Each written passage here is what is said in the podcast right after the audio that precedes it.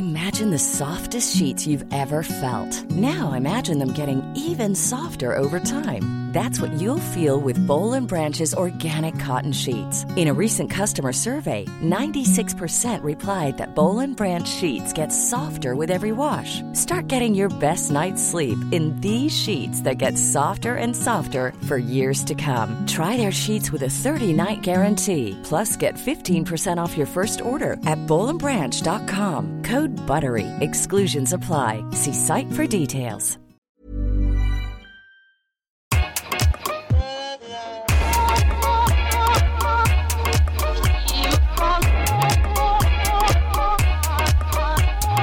Bonjour Okaya. Bonjour Grace.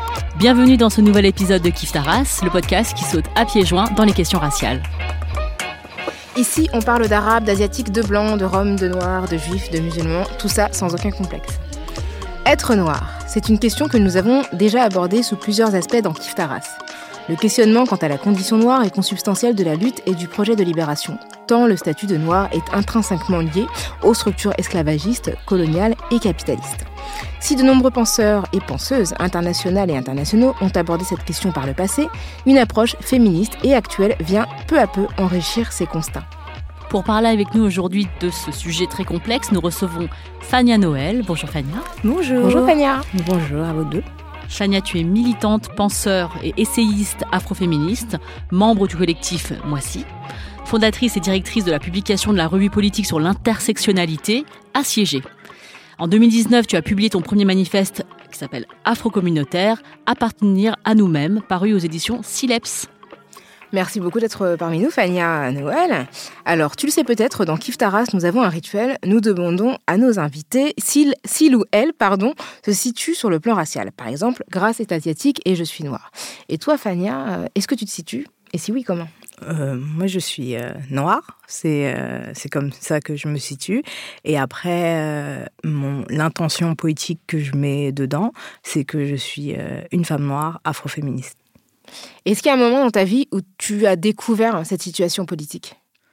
Non, parce que comme je viens d'une famille haïtienne, la première chose qu'on apprend quand on a une compréhension du monde, c'est que on est haïtien de la première République noire et que on est noir et que l'État, enfin la nation haïtienne porte ce, ce projet politique. Donc c'est inter...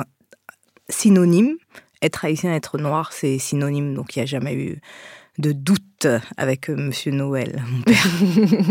Les personnes haïtiennes que je connais, elles sont toutes soit très engagées, soit très conscientes de qui elles sont, de voilà d'où elles viennent et quelle est le, leur, leur place dans sur l'échiquier euh, géopolitique, mais, enfin euh, même racial, enfin géoracial, je veux dire.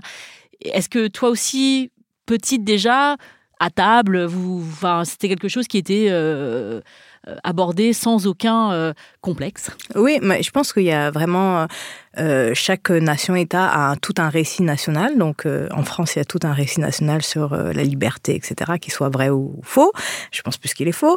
Mais en Haïti, il y a un récit national et cette nation est née du fait qu'il y ait des personnes mises en esclavage qui ont décidé de non pas faire une lutte seulement locale, mais une lutte qui a changé et modifié la conception du monde sur le fait qu'il y avait un antagonisme de la suprématie blanche avec euh, euh, la race noire constituée comme telle dans l'esclavage et dire que le plus petit euh, composant, c'est-à-dire le plus dominé, c'est-à-dire des êtres humains qui ne sont pas considérés comme des êtres humains, pouvaient politiser leur situation, avoir un projet politique et un projet politique qui aille au-delà simplement de l'arrêt de l'esclavage, mais se penser en tant que nation avec des intérêts communs euh, objectifs, mais aussi dire que ces intérêts qu'ils avaient en tant que personnes esclavagisées à Saint-Domingue, qui est ensuite devenu Haïti, étaient des intérêts communs de toutes les personnes noires qui étaient euh, dans les Amériques esclavagisées mais aussi dans les colonies. Et c'est pour ça que c'est normal que Haïti a fait partie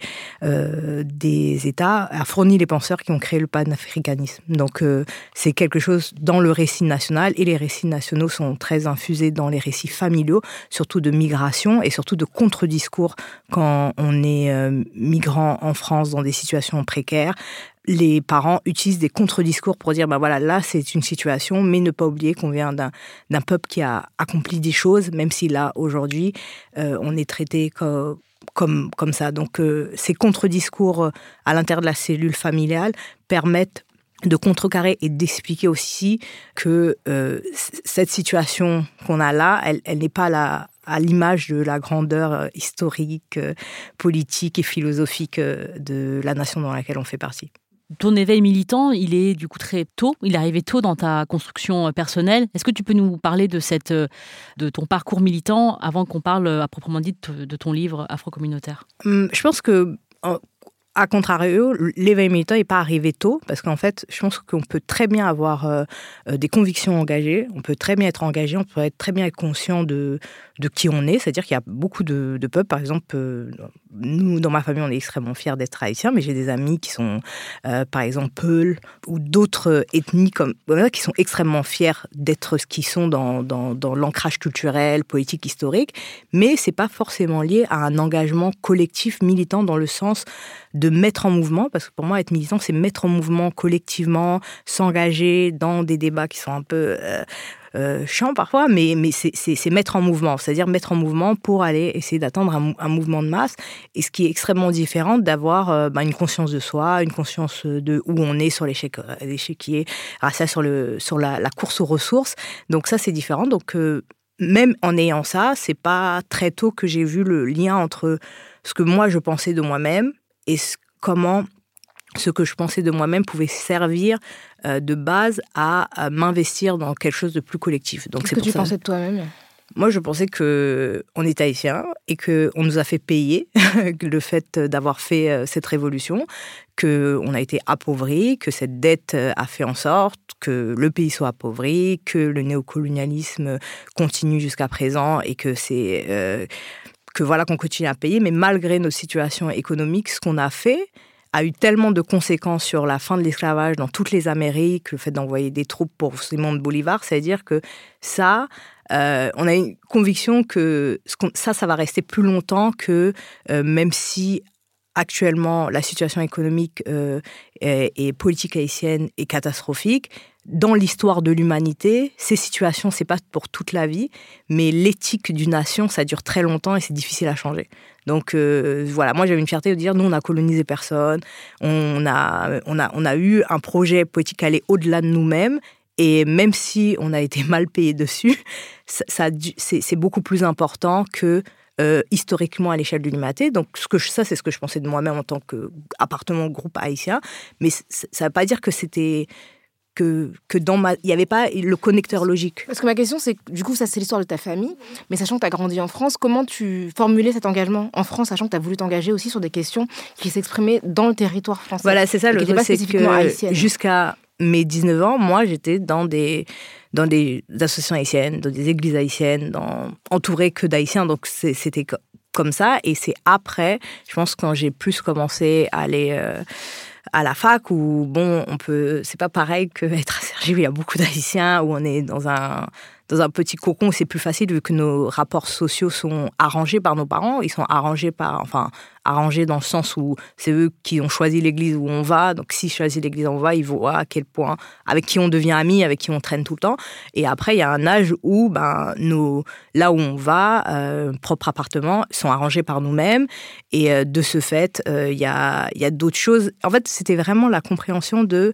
Il y avait un moment insurrectionnel, je pense, que les émeutes de 2005, parce qu'on habitait dans un quartier. Mais euh, qui s'est pas transformé en engagement sur le long cours. C'était en 2005, euh, après la mort de Ziad Benaïd Bouna Traoré à Clichy-sous-Bois parce qu'il était poursuivi par, euh, par la police. Euh, plusieurs révoltes ont éclaté un petit mm. peu partout en France. D'abord à Clichy-sous-Bois et partout en France. Oui, dans tous les quartiers, par exemple à Cergy, etc. Mais tu étais à Cergy, toi Moi, j'étais à Cergy. Ça n'a mm. pas euh, comment dire C'est-à-dire qu'après, on s'est engagé dans les MJC, etc. Mais mhm. c'était pas, comment dire C'était ponctuel. C'était plus euh, pour dire, bon, bah, il faut encadrer parce que les gens, ils sont déscolarisés, etc. Peut-être que ça va aider. Mais c'était une traduction, est-ce qu'on peut dire que c'est une traduction engagée, politique, mais pas dans le sens euh, sur la question euh, raciale, mais plus sur la question, il faut qu'on essaye de s'en sortir. Ouais, socio-économique. Euh, socio-économique, etc. Mm. Donc c'était plus ça. Et après, bon, ben, là, quand on est adolescent, même si on a des impulsions, en 2005, j'avais j'avais 18 ans, même si on a des impulsions comme ça, à 18 ans, on, a, on veut vivre, on a des rêves. Et après, on est, je suis partie à Paris. Et, et ensuite, les engagements, ils ont changé. Et c'est par mon travail, d'abord, en faisant mes études. J'ai fait, fait des études en, sociologie, en sciences politiques. Après, j'étais stagiaire dans plein de trucs et tout. Et c'est par mon travail que j'ai rencontré des militants et que j'ai commencé à faire des choses, indépendamment d'organisation. C'est-à-dire la première chose militante que j'ai fait qui était indépendant de tout, enfin de moi-même, etc., euh, c'était la revue ACG en 2014. Mais avant, j'ai travaillé, par exemple, j'ai travaillé dans un think tank qui s'appelle République et Diversité avec le Georges Jetin, où j'étais euh, d'abord euh, responsable affaires sociales, après je suis devenue directrice et j'ai travaillé aussi, j'étais stagiaire à l'Institut Ponos. Donc en fait, c'est comme ça que j'ai rencontré plein de gens. Et, et après, je me suis rendu compte en faisant ça que les institutions, les organisations type ONG ne pouvait pas contenir ce que moi je pensais être euh, mon éthique politique.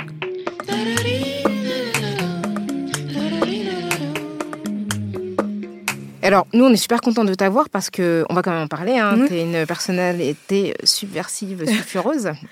T'as un peu mis le feu dans le pays. Hein. à mon corps défendant. Ouais, c'est ce qu'on dit. Est-ce que tu peux. Tu es à l'origine de quelques petits scandales. Est-ce que tu pourrais nous parler du camp d'été décolonial euh, euh, que tu as créé avec euh, Siam Asbag et nous dire quel était le projet, comment ça a été perçu et qu'est-ce qui s'est passé? Parce que ça a vraiment été incroyable. Ah, ah là là. Ça, c'est comme quand. Euh, c'était un peu incroyable parce que c'est un peu genre. Euh, le, enfin, la blague là, que tout le monde prend sur Twitter quand on cite euh, l'étranger. hier, hier j'ai reçu une lettre. Peut-être ah c'était. Peut-être que c'est. Il disait, ben, nous, ça s'est passé comme ça parce qu'en fait, j'étais partie un moment aux États-Unis, travailler aux États-Unis pour une association haïtienne. Donc, j'étais partie un moment. Après, je suis revenue en France.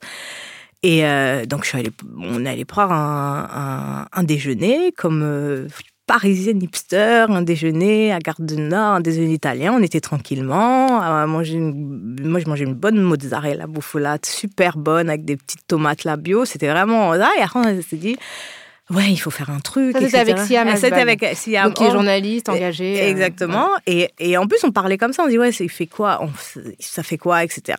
Et euh, moi, le numéro d'ACG venait de. Des deux numéros de sortir. on dit, ouais, il faut faire quelque chose. Et après, je lui disais ce que j'avais appris. Moi, enfin, dans tout. On parlait de soi. On a dit, ah bah, on devrait faire que, que ça, que les gens, au lieu qu'ils nous envoient plein de messages, parce qu'en fait, c'était plus pour gérer les emails qu'on recevait. Donc en fait, c'était en fait créer un espace pour euh, dispenser du savoir. Du, savoir au lieu que chaque personne, à titre individuel, vienne sur ton Facebook, ton email, ton Twitter, te dire oui, est-ce que tu sais comment faire ça? Est-ce que tu as une liste de lecture? Est-ce que tu tu penses que ça c'est problématique, etc., etc., comme si on était un SAV. On sait dire que non, parce qu'à chaque fois qu'on ressent une personne, ça aide ça, déjà, on doit répéter, répéter, répéter, et ça aide pas d'autres gens ou des trucs très techniques en mode comment on fait pour monter un collectif? Est-ce qu'on doit appliquer des règles quand on monte un collectif? Donc, on s'est dit, ben, on a plein de savoirs et on connaît plein de gens qui ont plein de savoirs. Donc, ce qu'on va faire, c'est qu'on va faire une formation euh, pour euh, les personnes qui subissent le racisme sur euh, comment on fait de, on peut lutter contre le racisme, mais de manière vraiment politique, etc. Et après, on a dit c'est cool. Donc, on a fait un petit site WordPress, tac, tac, tac. On a fait des inscriptions, on a fait un flyer sur Canva et on, était chaud. On était, on était vraiment, on était contents. On se faisait ouais, tranquille, tranquille. Et après, on, on dormait comme ça et on s'est réveillé. si elle m'envoie un WhatsApp, elle, elle m'a dit Fania, c'est la merde. Shitstorm is coming. voilà. Et après, j'ai pas compris. Après, je vois un truc et je vois un truc de la LICRA et tout. Après, je suis ouais, non, mais t'es sûr Et bah, en gros, ce qui s'est passé, c'est que dans, dans, votre, dans votre camp d'été décolonial, mmh. vous euh, réserviez les places aux personnes qui, à titre personnel, subissaient le racisme d'État. Voilà, c'est ça. Et donc, ça veut dire que a priori, une catégorie de la population qui ne subit pas ce mmh. racisme d'État, donc les gens qui sont les personnes blanches, mmh. Et donc ça fait polémique et c'est devenu, euh, dans la rhétorique euh, d'ICRA euh, et gouvernementale, mhm. c'est devenu un camp interdit aux Blancs. Et en fait, c'est ce qui a fait polémique. C'est-à-dire que tout d'un coup, l'objet a été complètement dévoyé et les gens, en fait, sont, ont, une, enfin, ont parlé de ségrégation, de mhm. Rosa Parks, etc. etc un pauvre Ouais, on lui fait endosser des choses. Euh, voilà. Est-ce que, voilà. Et du coup, qu'est-ce que, enfin, comment tu l'as vécu? Est-ce que, est que, ça a été un révélateur? Est-ce que ça a eu lieu? Comment ça s'est passé? Enfin, rapidement, parce qu'après, on va, on va quand même. Bah, en fait, le truc, c'est que oui, on, l'a fait, on l'a fait deux fois même. Donc, c'est-à-dire, c'est bien de faire une fois, mais revenir et le refaire, c'est important. Euh, mais je pense que on a déjà avec Siam, quand tout s'est passé, il y a eu, enfin, c'est beaucoup de pression, beaucoup de pression médiatique, beaucoup d'insultes, de menaces, de, de ça. Après, ça a des répercussions. Par exemple, moi, euh, après, j'ai quitté la France euh, parce que ben, c'était impossible de, d'être, euh, de trouver du travail ou de, de vu dans quoi je travaille, comme je fais du, du, conseil aux organisations. Donc j'ai quitté la France parce que j'avais aucune, enfin aucune ambition. Et mon, père, imagine, il a pas fait tout ça pour que je finisse euh, pauvre. Donc j'ai quitté. Mais donc ça, c'est les répercussions. Mais sur le truc, c'est que je crois qu'on a bien compris avec Siam, par exemple, quand il y avait tout ça, on a, on a compris qu'en fait, il fallait pas répondre sur le sur la non-mixité, parce que c'était un peu, un, comme ils disent, un cache-sexe, euh, et c'était un peu une, utilisation, un prétexte pour pas parler de, de, ce qui gênait vraiment dans le camp d'été. C'était pas la non-mixité, parce qu'il y a plein d'autres trucs qui sont non-mixité en, en, France, même sur les questions, par exemple, quand les politiques publiques, concernent une catégorie de, de femmes, parce qu'il faut qu'elles soient sauvées de leur quartier, par exemple, ni pute ni soumise, à la base, c'était, on, on peut dire c'est une organisation non mixte, donc euh, voilà, et que, et que justement c'est ce qui plaisait, que, ce, que c'était une organisation euh, de femmes euh, majoritairement arabes, racisées, qui disaient ce qu'elles disaient. C'est pour ça, c'est ça qui plaisait. C'est, sa non mixité, même ça a alimenté une image un peu misérabiliste exactement. des quartiers populaires. Exact. Donc ça, ça, ça plaisait bien, etc. Donc là, non, en fait, c'était pas vraiment la non mixité qui gênait, c'était vraiment le positionnement politique que nous avons pris en disant ben en fait, euh, on va arrêter d'avoir euh, d'appel la LICRA, la CSRS pour le racisme. Vous ne faites pas de la lutte contre le racisme et de le dénoncer clairement en disant, mais on peut, on peut faire de l'auto-organisation et le programme était le problème. Le programme et le fait que euh, les institutionnels n'étaient pas invités était le problème et le fait qu'on nomme que le problème c'est l'État et le problème c'est pas tous les individus un à un et c'est pas que les électeurs du Front National parce que SOS Racisme et la LICRA sont... C'est politiser le, le propos. Voilà, c'est ça. Et SOS euh, Racisme et la LICRA se sont spécialisés en euh, les racistes et les méchants qui votent FN et tout, après tout le, tous les autres, c'est juste des problèmes de compréhension. voilà. Il n'y a que des quiproquos. C'est l'ignorance. Voilà, il y a 95% de la population, c'est du quiproquo et après il y en a 5%. Mais ils sont gentils, ils sont vraiment méchants. Voilà, il y a 5%, ils sont méchants parce qu'ils votent Marine et ils votent pas nos potes que nous on veut ah, voter et qui nous donnent des postes. donc voilà, donc en fait non, en fait mm. non, non, non, non, c'est un, peu plus compliqué que ça mm.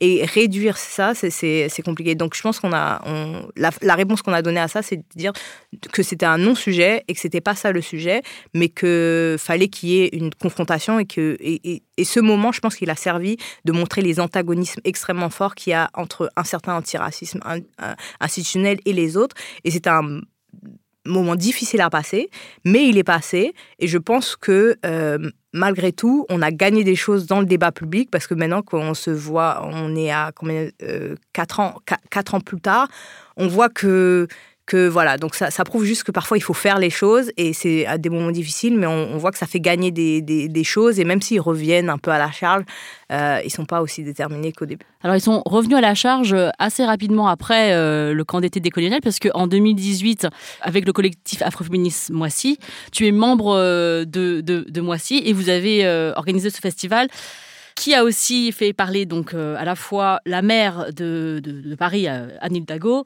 euh, la LICRA, SOS Racisme, donc les mêmes que pour le camp d'été décolonial. Et le Rassemblement National. Et le Rassemblement, et Walran Saint-Just. Ouais, c'est ça, ouais. et donc, c'est parti du, du, de l'extrême. C'est c'est parti de l'extrême droite. Oui, c'est ça. LICRA, Hidalgo. Voilà. Oui, oui c'est le, enfin, c'est toujours les, le même chemin. Et là, sur, sur la même chose. Mais là, le problème, là, ils ont eu un peu plus de problèmes qu'avec le camp d'été décolonial. Parce qu'en fait, là, dans Nyan Sapo, pour qu'on juste qu'on resitue, c'est un festival afroféministe qui euh, avait certains ateliers qui étaient réservés aux femmes noires. Ouais, c'est ça. Et donc, c'est devenu le festival interdit, aux blancs, sachant que plein de gens ne sont pas des femmes noires. Il n'y a pas que les blancs.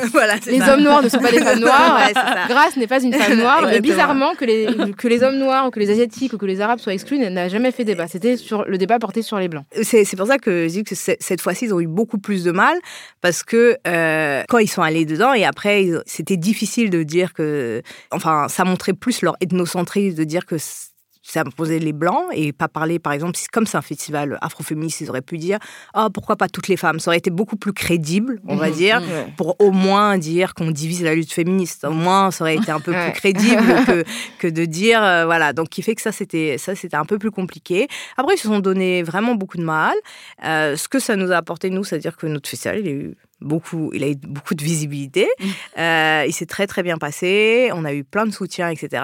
Et euh, comme euh, ben on, connaît nos affaires et qu'on a une bonne avocate, on leur a dit ben bah, prouver que c'est illégal. Et Parce que Anne Hidalgo avait envisagé de porter plainte quand même pour discrimination. Non, de annuler. Et après, elle s'est dit, elle a dit qu'elle avait trouvé une solution qui était ce qu'on avait déjà prévu auparavant, euh, parce qu'on avait déjà, enfin, on, avait déjà prévu ça parce qu'on s'est dit, euh, ben, on, va faire une réunion privée. On est une organisation, on paye notre argent pour faire des choses, et puis, euh, et puis voilà. Donc, elle a rétro-prédalé. Après, ça, ça a été, je pense que à, force d'avoir des appels, par exemple, le Times, le New York Times a écrit sur ça, etc. C'était un peu son chargé de communication. Et je pense qu'il en avait un peu marre, donc ils ont juste voulu oublier. J'ai écouté un bout d'interview d'elle. Elle était dans un des podcasts féministes. J'ai écouté une partie où les interviews revenaient dessus, où euh, elle, comme, on dit chez nous, là, elle, parle un, latin pas clair, un français bégaye, pas, voilà, bégaye vraiment. C'est-à-dire qu'elle parle pas un français de Molière, où elle essaye de dire oui, mais non, on avait une incompréhension, mais après qu'elle essaye d'évacuer le, le, le, sujet. Mais ça s'est passé, et euh, on a aussi fait deux, comme quoi il faut faire. Ouais. Pour revenir sur cette euh, question de non-mixité, je pense qu'en France, on a trop tendance, enfin les, médias et l'extrême droite, plus la gauche, euh, on a trop tendance à résumer la non-mixité à non-blanc. C'est-à-dire mmh. interdit aux non-blancs, comme tu dis, la ségrégation et tout ça, c'est quelque chose, c'est un discours, c'est un truc qui revient tout le temps. Dès qu'on parle de non-mixité, on nous dit Ah, mais euh, l'Afrique du Sud. c'est ça. Et c'est vraiment quelque chose qui. On est incapable en France de passer au-dessus de cette de, cet outil qui est euh, la non-mixité. Euh. Ah, les, syndicats, c'est pas mixte. Quoi. Enfin, je veux dire, les syndicats n'invitent pas leur patron. Et puis en plus, parler, comparer avec l'apartheid, avec la ségrégation, alors que c'était une ségrégation qui était imposée par l'État, ça peut pas, ça peut pas être comparable à un groupe de femmes noires qui vont créer des espaces pour se parler entre elles de leurs problématiques euh, Mais propres. En fait, je pense que le, la, chose sur laquelle que nous, à Moissy par exemple, on, on insiste, sur le fait qu'il y a plein d'outils non mixtes différents dans les organisations féministes, dans plein de types d'organisation. Euh, nous, on utilise vraiment la non-mixité quand les gens, oui, mais est-ce que. Je fais non, nous, on est une organisation et euh, on a décidé que la non-mixité, c'est pas juste pour qu'on puisse se parler des trucs qu'on veut, euh, que l'on vit. la non-mixité, c'est une forme d'organisation pour décider c'est quoi notre ligne politique, c'est quoi les objectifs politiques qu'on se donne et c'est quoi les moyens qu'on se donne pour atteindre ces objectifs et en, en, disant que c'est pas juste réduire à la question de comment on est concerné, on va avoir la bonne analyse euh, parce que ça c'est nous, bah, moi aussi on dit toujours, toujours être noir c'est pas suffisant. On dit bah, en fait que on est en effet euh, concerné et notre assignation euh, raciale et de genre et etc fait que on vit ça et c'est partir de ça pour essayer d'interpréter en étant dans une ligne politique anticapitaliste pour la libération noire, pour faire de la politique. Donc vraiment, c'est mobiliser euh, ce qu'on vit individuellement et non pas le réduire que individuellement, mais de voir dans ce qu'on vit individuellement, dans nos conditions matérielles d'existence, qu'est-ce qui relève euh, de choses qui est dû à notre classe, et j'utilise le mot classe pas que en termes de classe sociale, mais en termes de classe euh, raciale et de genre, et comment on peut essayer de, de changer ça, et c'est vraiment comme ça on veut l'utiliser. Dans ton livre euh, Afro-communautaire, tu euh, dis euh, tu parles de faire communauté pour les Noirs. Donc, ça, ça enfin, c'est aussi une, ce que tu viens de dire là. Est-ce que c'est quelque chose Est-ce que c'est un point de départ ou un point d'arrivée à ton, à ton, Moi, je pense que faire communauté et l'unité, etc., ça ne peut jamais être un point de départ. Dans le livre, je dis que euh, c'est pas fait pour rassembler tous les noirs. Hein. Moi, je, n'ai pas de, propension hégémonique. Donc, en fait, mon manifeste, c'est vraiment un projet politique euh, qui s'inscrit dans une tradition, euh, dans une tradition politique panafricaine, anticapitaliste, de libération noire. Donc, c'est sûr que ça peut pas s'adresser à tout le monde en, en, fonction, mais il propose un projet politique de faire communauté. Ça veut dire que penser la communauté non pas comme juste un espace où on va prendre des choses, prendre des choses, mais un espace qui permette d'apporter des choses aux uns et aux autres et changer le rapport de force pour euh, obtenir euh, du pouvoir. Parce que le but de la lutte, je pense, c'est d'obtenir euh, de l'autonomie, de l'accès au l'accès pas juste au capital pour s'enrichir individuellement, mais l'abolition de la propriété privée des moyens de production et de l'accès au capital qui sont nos vies, nos corps, à l'autonomie politique, sociale pour nous-mêmes, mais aussi pour les pays des Suds globalement, mais principalement pour les pays en ce qui concerne les pays d'Afrique subsaharienne et de la Caraïbe. euh, quand tu dis faire communauté, tu parles vraiment d'un projet politique et je trouve ça très. Parce que tu exclus les groupes basés sur la nationalité et sur la culture. Parce que c'est très facile de faire des groupes euh, type. Enfin, moi, je le vois dans les communautés asiatiques, les Laotiens d'un côté, les Cambodgiens d'un côté, les Chinois, les Vietnamiens. Et sinon, les groupes culturels à base de j'aime la calligraphie, j'aime la peinture chinoise et les montagnes verdoyantes. Par contre, quand on parle de politique, c'est-à-dire euh, euh, qu'est-ce que être asiatique en France, qu'est-ce que ça recoupe comme réalité, qu'est-ce que qu'est-ce qu'on vit, qu'est-ce qu'on peut faire pour que ces réalités deviennent, euh, enfin, elles, soient, améliorées politiquement, c'est-à-dire penser ensemble. Il y a personne. Et, vraiment, quand j'ai lu cette phrase dans, ton livre, je me suis dit ah ouais, c'est faire communauté. Il y a, un sens vraiment quand tu dis.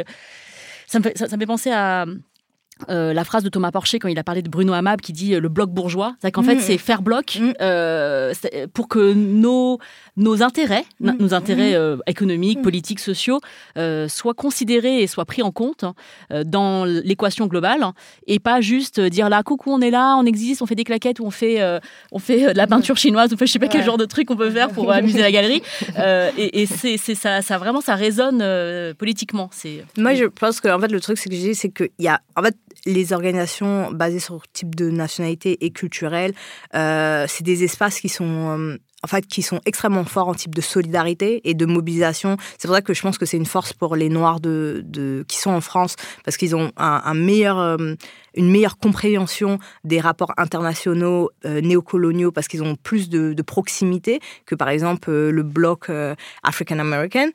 Euh, et, je pense que c'est des organisations importantes, mais il y a cette question de, euh, noir. Voilà. Où, où est-ce que euh, noir est organisé politiquement? Ce que tu dis dans ton livre, c'est que c'est plus facile, en fait, de, comme, comme le disait à l'instant Grâce, de se penser comme euh, sénégalais, peu, euh, etc. D'ailleurs, on avait vu à l'époque, euh, quand il y avait eu, il y a eu toujours Miss Mali, Miss Mauritanie, mm. etc.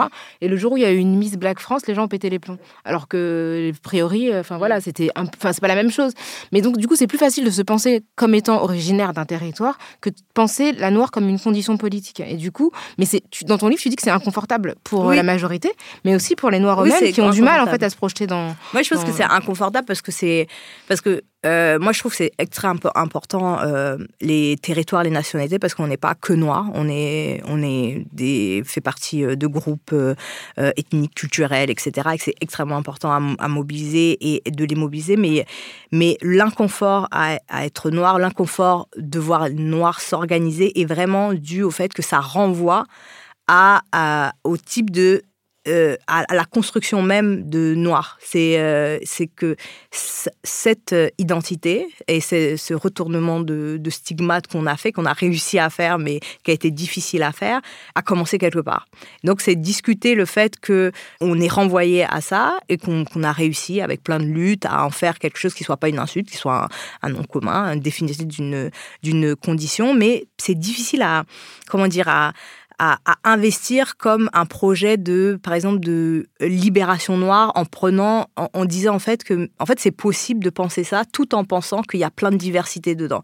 Mais c'est parce que aussi le problème est mal posé, parce que le problème est souvent posé en mode, on va arriver à faire quelque chose si on est tous unis. Alors que si on attend d'être tous unis, c'est sûr qu'on va avoir que des échecs. On va juste dire, ah non, tu vois, on peut jamais rien faire avec les Noirs dès qu'il y a un truc comme ça.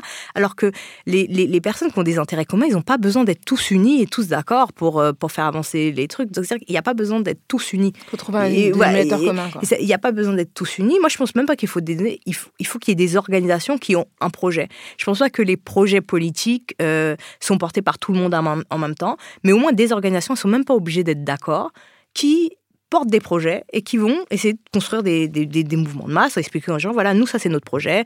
Euh, on a un projet qui euh, prend en compte le panafricanisme, la, euh, les questions, les questions d'égalité de genre, la fin du patriarcat. Ça, c'est notre projet. Ça, c'est notre projet. Après, il y a d'autres organisations. Ça, c'est votre projet. Est-ce que vous voulez avancer avec nous dans ce projet-là? Et l'avancement dans ce projet-là, ça veut dire qu'il faut qu'on trouve des moyens pour obtenir du pouvoir, non pas que le quémander, mais aller le chercher, l'arracher, l'obtenir, le garder et le transmettre et de faire l'éducation populaire et faire avancer les, choses comme ça, mais sur une base extrêmement claire de ce que ça veut dire, de se dire qu'on ne va pas attendre qu'on soit unis pour faire des choses, mais on va faire des choses en espérant qu'à un moment, on va être unis quelque part parce que nos chemins vont, se croiser. Ça évite aussi le défaitisme de dire qu'il n'y a jamais rien qui est fait. Il y a, a, jamais rien qui est fait. Il y a des choses qui sont faites, et c'est pas parce que des choses sont faites et s'arrêtent que ça veut dire qu'elles n'ont pas été faites. Ça ne veut pas dire que les choses sont faites, sont pas faites super bien, que rien n'est fait. C'est juste accepter l'expérience humaine, que les choses foirent, que ça se passe pas comme prévu, euh, s'arrêtent plus tôt et qu'on est obligé de, composer. Donc, euh, je pense qu'il faut vraiment être, euh, comme disait Baldwin, il faut vraiment être dans, cette, dans cette contradiction constante entre être extrêmement conscient que la situation est très très grave et très difficile à changer et à la fois pleinement convaincu qu'on peut la changer.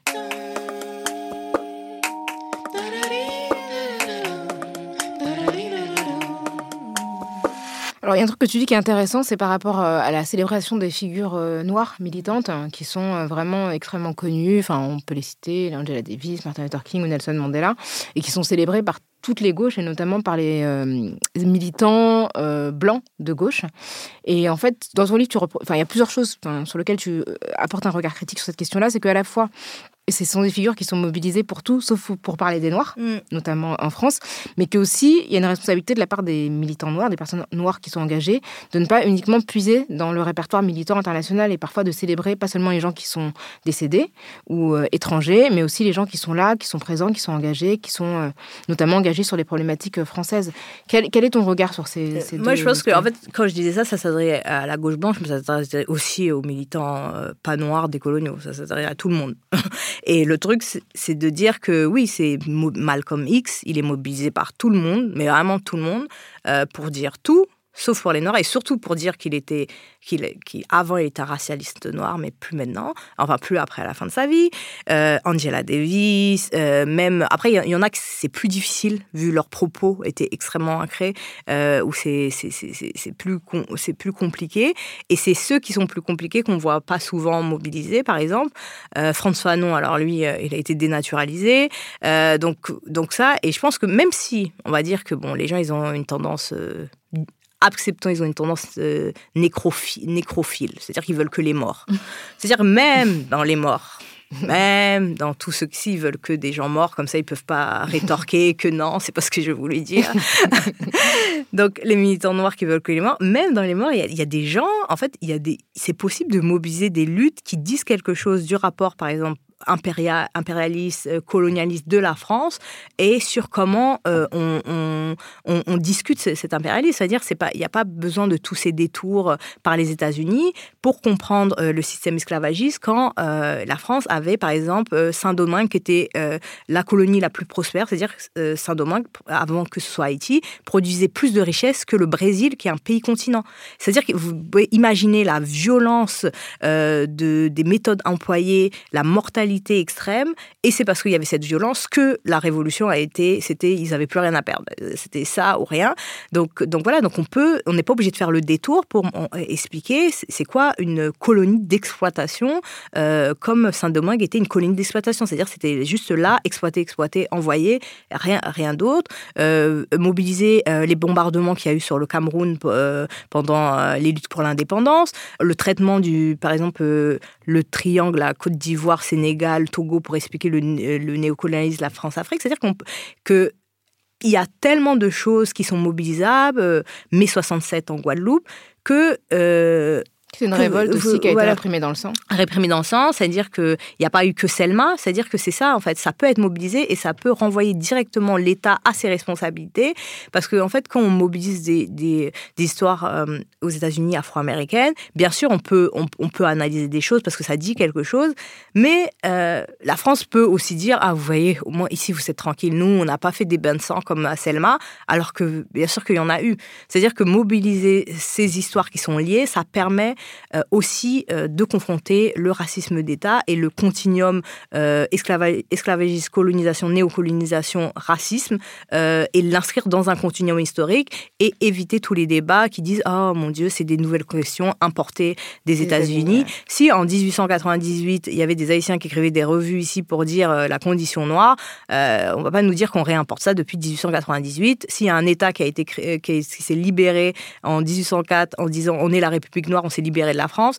C'est-à-dire que la question noire, euh, bon, cela se remballe depuis un moment. Et tu le dis dans ton livre, tu cites Maboula Soumaoro qu'on a invité ici, et, et, tu dis que la question noire est continuellement nouvelle parce qu'elle est effacée par l'État et que du coup, vous êtes en train de l'écrire tout le temps comme si on partait du début pour, les, pour ceux qui la reçoivent, parce qu'on se dit, ah, mais c'est nouveau, ah, c'est un nouveau truc.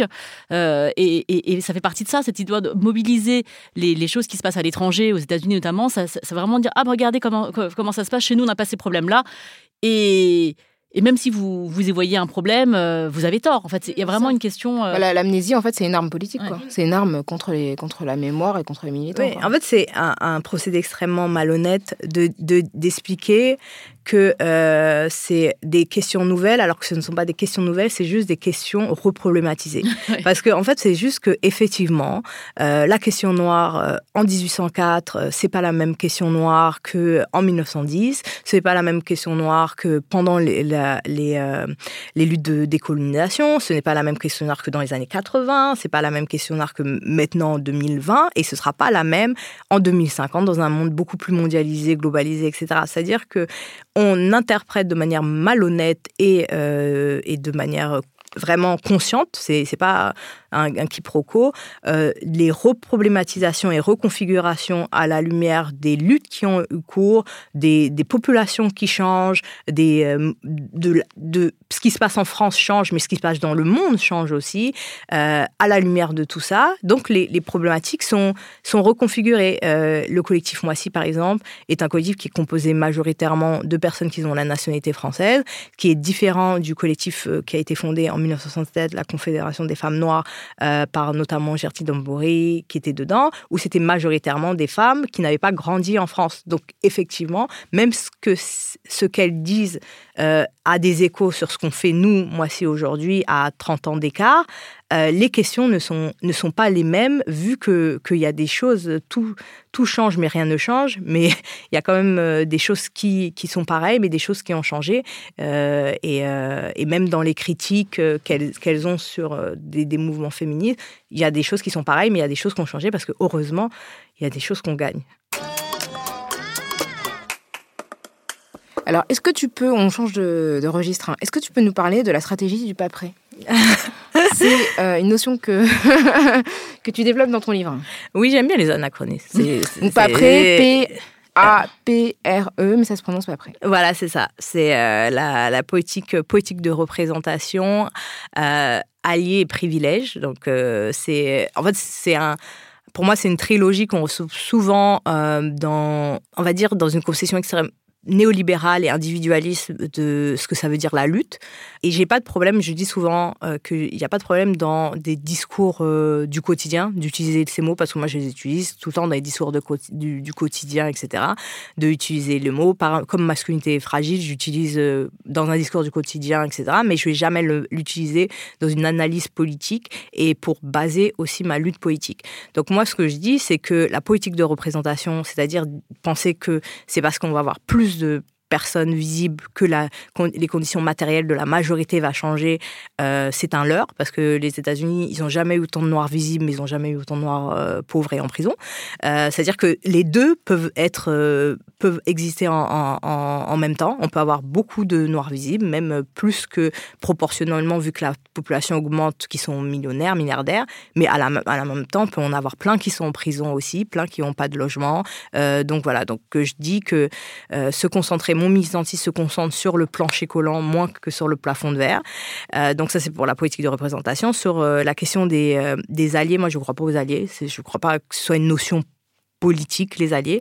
je pense que, que c'est une notion morale de, de dire, enfin, de faire sentir que les gens ils sont bien. Quand on leur dit que tu es un bon allié, ils se sentent bien, nous on se sent bien, tout le monde se sent bien. Mais ça fait pas, voilà, ça fait pas changer, ça fait pas changer les choses. Moi, j'ai des amis, euh, donc euh, que les gens ils disent ouais des alliés, mais en fait non, j'ai juste des amis, c'est des personnes décentes. Si c'est pas des personnes décentes, ce sont pas mes amis, mais je ne demande pas d'être euh, des alliés. Donc donc voilà, et donc je pense que ça c'est une question qui est plus un échange symbolique que j'explique dans des milieux donnés, parce qu'en fait pour que les gens soient reconnus comme alliés, il faut qu'eux, ils connaissent la notion, que les gens qui leur disent un allié connaissent la notion. Donc ça, tout se passe dans une petite bulle, alors que dans cette petite bulle, c'est là où on a moins de chances de rencontrer des gros connards, par exemple son patron qui fait du harcèlement.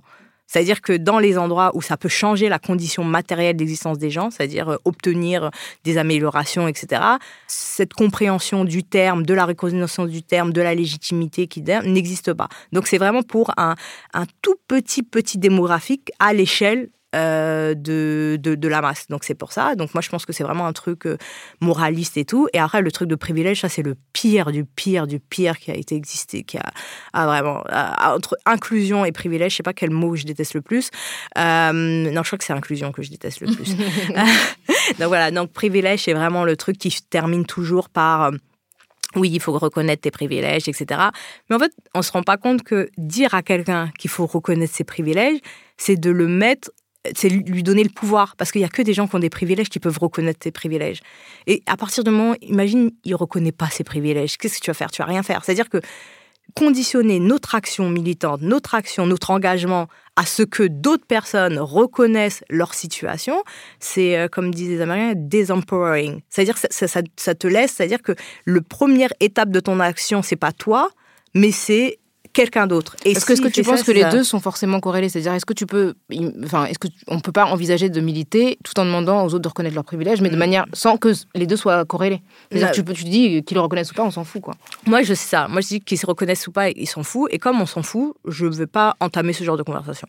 C'est-à-dire que moi, je peux être dans un dîner avec quelqu'un et dire sa mère, c'est pas mon problème. De toute façon, moi je, moi, je suis là pour lui. Tu peux continuer à être comme toi. J'ai ni à te faire de l'éducation pour que tu sois une, meilleure personne, parce que si tu es une meilleure personne, moi, ça, ça fait rien dans ma vie. Si tu penses être une meilleure personne que tu as reconnue dans les privilèges, ça ne change rien dans ma vie. Donc en fait, moi, ce qui m'intéresse en tant que militante, c'est euh, l'effectivité des choses. C'est-à-dire que moi, je suis militante dans plusieurs organisations et mon temps, j'ai que 24 heures dans une journée. Donc euh, oui, il y a la militance, mais il y a l'amour, les amis, il y a les rires et les loisirs, il y a mon travail aussi qui paye les... C'est-à-dire que je peux pas, je suis pas en full-time militant toute, la journée de, minuit à minuit. Euh, c'est-à-dire que mon militantisme il est dans, au sein d'organisations et quand je suis au sein de ces organisations à euh, créer des, à créer des magazines, à faire des manifestations, etc. On a tellement de trucs à faire qu'il n'y a pas de temps de se poser avec des gens et, leur, et de, faire ça. Donc en fait, moi, ce qui m'intéresse, c'est dans quel, euh, dans quel cadre cette affaire de reconnaître ses privilèges est effective et euh, produit quelque chose en changement matériel euh, de, de, conditions pour les personnes qui sont impactées euh, par toute forme de, de, de, domination. Donc à la fois tu mets le doigt sur l'autonomie politique dont tu en parles dans ton, dans ton livre et aussi de, de décentrer de de cette charge militante, charge raciale de toujours euh, éduquer les autres et de, leur dire voilà, ce que vous avez fait, c'est c'est pas bien, ou, c'est bien, donner des lauriers euh, aux, meilleurs euh, blancs antiracistes qui peut exister. Et donc, du coup, je parle juste de ton Instagram parce que je te suis et que tu fais des super petites trucs colorés où tu parles de, des, tu parles de, du woke white bait. On n'a pas le temps d'en parler là aujourd'hui parce que c'est hyper, hyper drôle. Donc, de, de, arrêter de donner des, des petits des... Pokémon, c'est comme des ah, cookies. Les gens, ils veulent des Pokémon, ils, veulent des, alliés. Moi, j'ai un allié mec qui est bien, un allié blanc qui est bien, etc. Ils veulent juste des Pokémon rares. Moi, je crois pas aux Pokémon rares. Et euh, là, pour, pour, on, pourrait parler de plein de choses, mais du coup, on veut terminer euh, cet entretien sur euh, un des chapitres de ton livre où tu parles de Black Love. Et donc, tu dis, il y a un chapitre qui s'appelle Vous saoulez tout le monde avec votre Black Love. et, et tu dénonces l'injonction au métissage et la guerre ouverte au couple noir. Pour quelle raison? En fait, dans l'imaginaire, euh, en, plus, j'étais à un, un, panel avec Maboula et elle disait ça que, en fait, comme être noir, c'est l'échec. Euh, non, mais c'est vrai, c'est vrai, c'est vrai. Être noir, c'est vraiment vu comme un échec. C'est-à-dire que choisir d'être dans un couple de noirs, c'est vraiment, c'est ce qu'on vous présente en France, c'est-à-dire c'est si vous avez réussi, il euh, n'y a, y a pas de raison. C'est-à-dire, c'est bon, vous avez échappé pour. Sortir, ouais, tu peux t'en sortir. Pourquoi, tu restes avec un noir Voilà, c'est ça. Donc, en fait, vraiment, il y a ça. C'est-à-dire qu'il y a, y, a, y a. En fait, le fait qu'il y ait besoin d'une intentionnalité pour être quelqu'un avec son propre groupe, ça montre qu'il y a, y a un discours ambiant. Et moi, je voulais aller au-delà du discours ambiant en disant, effectivement, il y a un discours ambiant qui est produit par les médias, par euh, les films, etc. Le fait qu'il y ait tellement de gens qui participent à des événements, par exemple, de Brown Sugar, qui, qui fait des projections de films afro-américains juste pour voir des couples de noirs, ou qui consomment beaucoup de, de, séries afro-américaines ou des britanniques et maintenant sénégalaises avec Maîtresse d'un homme marié, saison, 2. on est connecté. Donc voilà. Donc en plus c'est ça. Donc là il y a le truc médiatique, etc. Mais il y a aussi autre chose qui est là vraiment plus matériel, plus concret au niveau de l'État.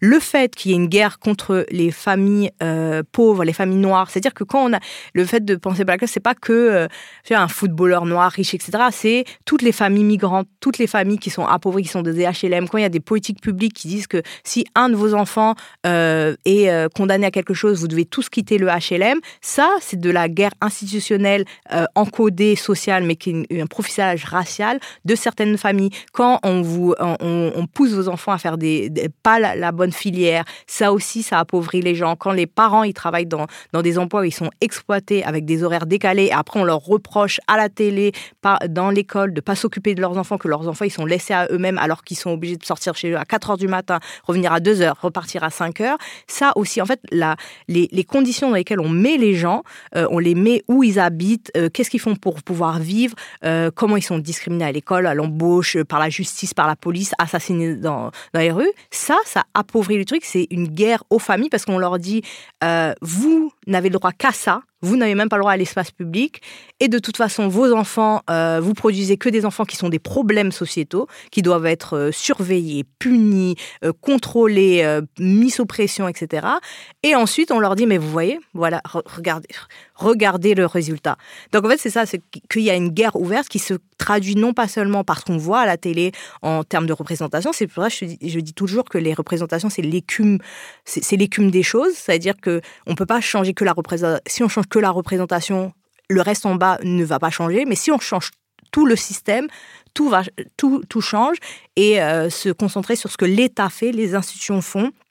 Quand il y a plein de jeunes qui sont obligés de quitter la Guadeloupe et Martinique pour venir ici, qui fait des, euh, des séparations de familles pour des conditions matérielles, ça aussi, euh, c'est une attaque à, à, des familles et construire et considérer le, la famille noire, pas que comme les gens célèbres, etc., qu'on envie parce qu'ils ont du capital euh, euh, social, etc., mais quand on voit des familles de migrantes qui sont séparées, des gens qui sont, etc., ça aussi, ça, compte et eux aussi ils ont droit à, du bonheur et à, de la dignité et avoir des enfants heureux, noirs, c'est révolutionnaire, selon moi. Merci beaucoup, Fania. Merci beaucoup, Fania Noël, de... bah, pour ta présence. Ouais. c'est la fin de ce numéro de Kif Taras consacré à l'utopie afro-révolutionnaire racontée par Fania Noël. Euh, n'hésitez pas à nous faire part de vos opinions sur l'échange que vous, nous venons de mener. Si vous avez des commentaires, des questions, si vous êtes choqués par le scandale qui entoure cette personne, si vous êtes reconnu dans les, euh, dans les portraits acerbes d'Allier, n'hésitez pas. Vous pouvez nous contacter. Écrivez-nous à kiftaras at binge.audio ou contactez-nous sur les réseaux en suivant @kiftaras sur Twitter ou sur Facebook avec le hashtag Kiftaras. Kiftaras est un podcast produit par Binge Audio et réalisé aujourd'hui par Solène Moulin. On se retrouve dans 15 jours pour un nouvel épisode de Kiftaras. Merci Grace. Merci Rokaya. Merci Fania. Merci Merci à vous deux.